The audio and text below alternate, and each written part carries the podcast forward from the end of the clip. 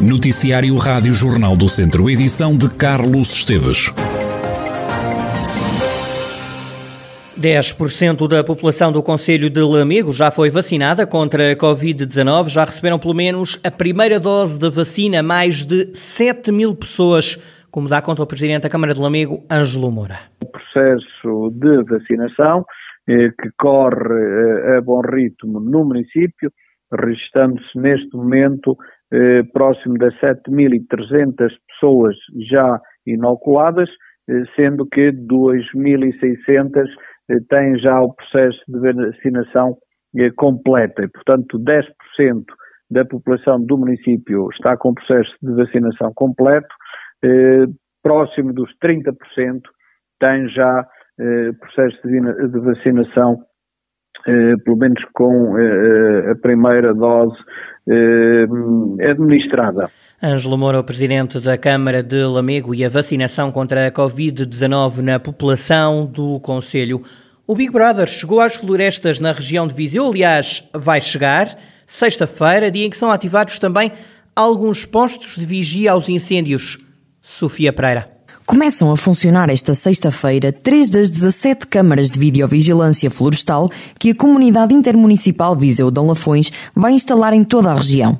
O investimento conjunto com a CIM da região de Coimbra é de 3,3 milhões de euros. As primeiras câmaras que vão fazer a vigilância dos espaços florestais estão localizadas no Monte Santa Luzia, em Viseu, no Cabeço da Neve, em Tondela e em Adsamo, no Conselho de Vozela. As imagens recolhidas em direto vão ser enviadas para o comando da GNR de Viseu. Também a Proteção Civil vai estar atenta ao que se passa nas matas. Ainda esta sexta-feira, no Distrito, entram em funcionamento seis postos de vigia das florestas, que integram a rede primária de vigilância das matas e estão localizados em zonas com maior capacidade de vigilância em termos de área. Estes seis pontos de vigia estão situados em São Salvador e Santa Luzia, em Viseu, no São Macário, em São Pedro do Sul, em Santa Helena, Tarouca, Poisadas, Mangualde e Cabeça de Boi, Mortágua. No dia 1 de julho, quando começa o período crítico de combate aos incêndios florestais, vão ser ativados mais 13 postos de vigia no distrito. Tudo de olhos postos na região para prevenir os fogos florestais. Vão agora ver a luz do dia algumas obras que nunca foram mostradas ao público no Museu Nacional de Grão Vasco, em Viseu. Os trabalhos que integram a reserva do espaço museológico vão ser expostos na mostra Identidades Portuguesas, Pintura de Viagens, que vai ser inaugurada esta tarde, como adianta a diretora do museu, Odete Paiva. O nosso principal objetivo é um, oferecer aos viziantes, antes de mais, eh, a possibilidade de verem um conjunto de obras, cerca de 60, que pertencem às reservas do, do Museu Grão Vaz e que normalmente não estão expostas. O museu tem cerca de 6 mil obras, 6 mil peças e nós temos expostas em permanência cerca de 350. Esta exposição começa com três grandes artistas que dão o mote, digamos assim, o arranque da exposição, o Silva Porto, depois um outro grande artista pintor português que é o José Malhoa, depois passamos por uh, pintores de Viseu como uh, Almeida e Silva e António de Almeida. Detalhes trazidos aqui à antena por Odete Paiva, diretora do Museu Nacional de Grão Vasco. Ora, com esta nova mostra dedicada à pintura de ar livre, o Museu Nacional quer atrair mais visitantes num ano marcado ainda pela pandemia e em que as pessoas querem andar mais pela rua. Esta pintura de viagens é essencialmente uma pintura de ar livre. E como este ano nossa previsão é que os portugueses estejam mais predispostos a um, atividades de ar livre, nós pensamos que uma das formas de os trazer aos museus seria também um, incentivando esta relação com este tipo específico de pintura que é a pintura de ar livre em Portugal. Odete Paiva, diretora do Museu Nacional de Grão Vasco, sobre a exposição Identidades Portuguesas, pintura de viagens, que é inaugurada hoje às seis da tarde. A mostra pode ser vista até o dia 26 de setembro.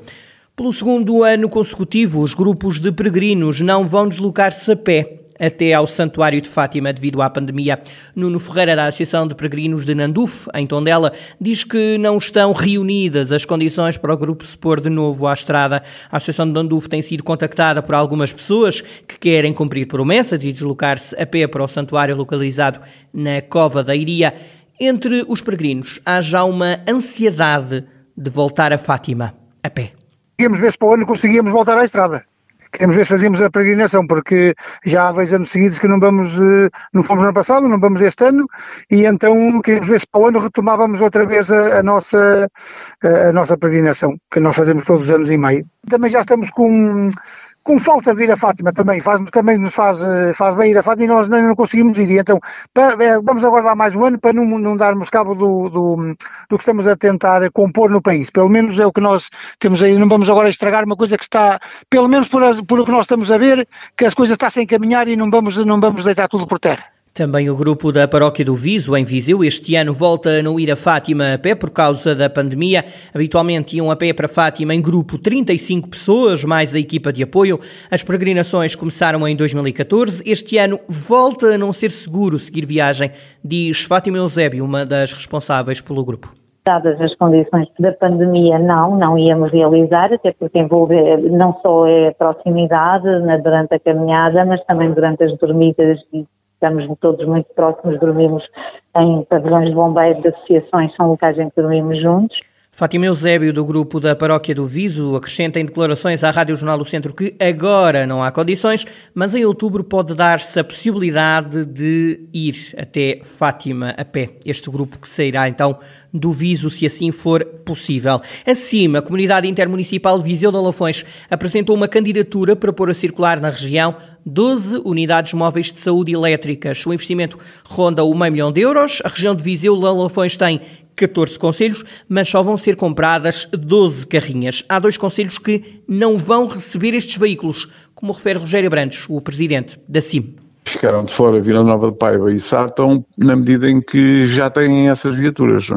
e, portanto, não, vão duplicar.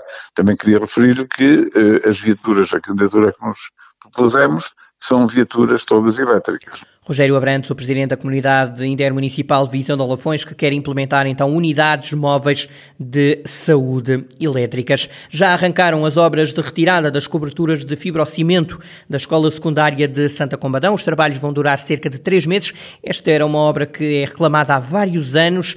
Madalena Diniz, diretora do estabelecimento de ensino, diz que a remoção das placas de fibrocimento vai ajudar a melhorar a eficiência energética da escola. As obras vão então durar, como lhe disse, três meses e não vão atrapalhar o normal funcionamento da escola e também a realização de exames por parte dos alunos. É o que garante a diretora Madalena Diniz tivemos o cuidado de solicitar alguns cuidados, como por exemplo a medição do ar. Além disso, os exames não estão, não vai ser também posta em causa, porque uma das condições que, que a escola colocou concretamente é que na época de exames os ruídos vai ter de ser totalmente inexistente, ou seja, silêncio absoluto e garantia de serenidade e de hum, tranquilidade para a realização dos exames. Madalena Diniz é diretora do agrupamento de escolas de Santa Combadão. As obras já estão em curso na escola secundária da cidade. Vão custar pouco mais de 150 mil euros. A escola de Santa Combadão vai ver-se livre do amianto muito brevemente.